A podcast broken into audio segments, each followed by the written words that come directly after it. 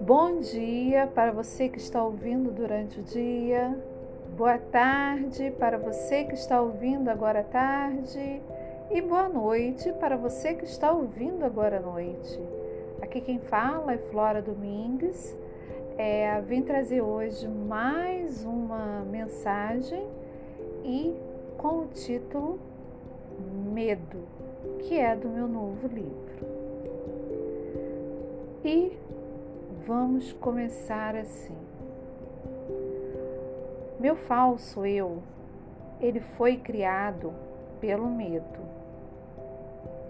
Sabe aquela voz que fica incessantemente te falando que se você for quem é, as pessoas irão te virar as costas? É o medo.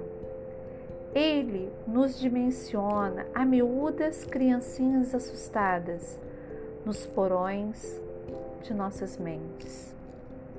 O medo de não sermos amada, amadas pelo que somos sufoca o nosso verdadeiro eu. Dessa forma, mostramos que é muito feio falhar. A vergonha nos invade e o pavor toma conta de todo o nosso ser. Na roda de amigos, Flora era brigona e que fazia todos rirem. Mas por dentro estava me consumindo de tanta tristeza e vazio. Tememos ser ridicularizadas e queimadas em praça pública como alguém que não merece viver. Por isso nos escondemos, nos mutilamos e começamos a interpretar papéis para sermos aceitas. Tinha um amigo que me chamava de Paraguaia e fui questionar o porquê e ele me respondeu: Você não é a pessoa que se mostra. Não sei por que rejeita quem realmente é. Mas seu olhar triste mostra o quanto isso te faz mal. Por isso te chamo de paraguaia, porque a pessoa que está diante de mim é falsificada. Levei um choque nesse dia. Não imaginava que alguém conseguia perceber o sofrimento que era ficar interpretando um personagem. Deixei de viver coisas porque sentia medo. Muitas vezes deixei minha vida profissional de lado com medo de não ser boa o suficiente. Queremos ser queridas, amadas, respeitadas, escolhidas, queremos nos encaixar, queremos ser aceitas e quando tudo isso cai por terra, nos sentimos muito mal, profundamente envergonhadas e com um grande pavor. O medo se mostra através de vários comportamentos vistos como ruins. Medo do fracasso, de ser traída, de ser humilhada, de ser abandonada, rejeitada, de perder o controle, de se expor, de estar errada, de amar, de viver. São inúmeros medos. Ele nos leva ao isolamento e a brigar ferozmente pelo que achamos que precisamos, mesmo que essa atitude nos leve ao nosso próprio fim.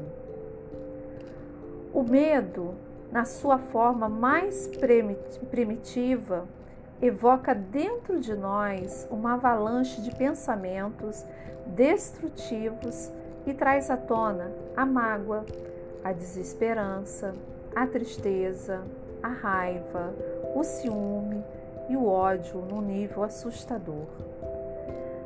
Nessa hora, viramos as costas para as nossas imperfeições, porque tememos que elas sejam inaceitáveis. Toda vez que nos distanciamos de quem realmente somos, fazemos por medo. Quando o medo é ativado, ele arma suas emoções com um poder tão explosivo que pode te levar a se autodestruir. Por trás de todo ato destrutivo existe uma emoção reprimida que não se expressa. E quando você faz de conta que nada está acontecendo, ela dificulta seu raciocínio e prejudica sua capacidade de julgamento. Com isso, começa um grande ciclo vicioso.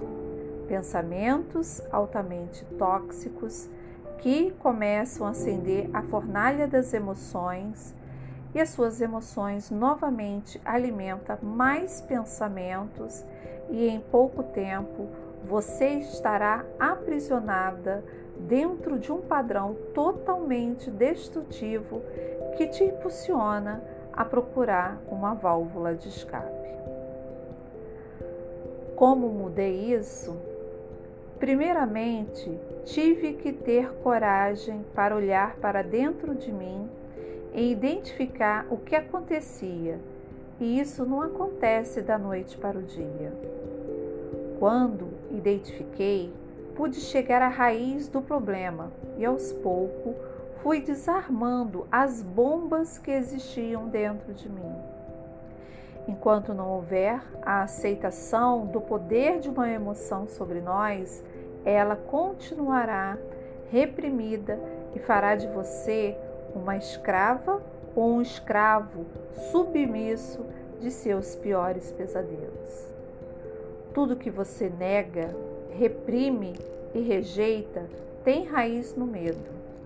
Ele nos priva de pedir ajuda, de assumir riscos e de mostrar quem somos realmente.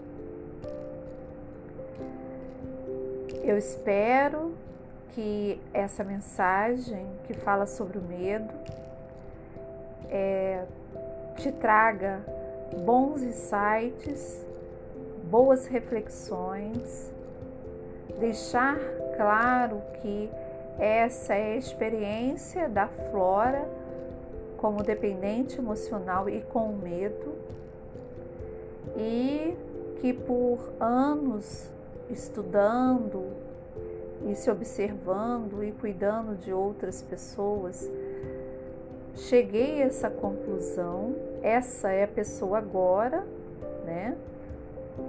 E talvez, quem sabe, futuramente, isso ainda venha a ser mais aprimorado ainda. O que eu quero dizer é que nós estamos em constantes metamorfoses. E se você, nesse instante, estiver precisando de uma metamorfose, não faça força, apenas se dê a chance de ser uma linda borboleta. Um grande beijo, fique com Deus, se cuide, porque você é preciosa e precioso. Fique com a paz. Até a nossa próxima mensagem.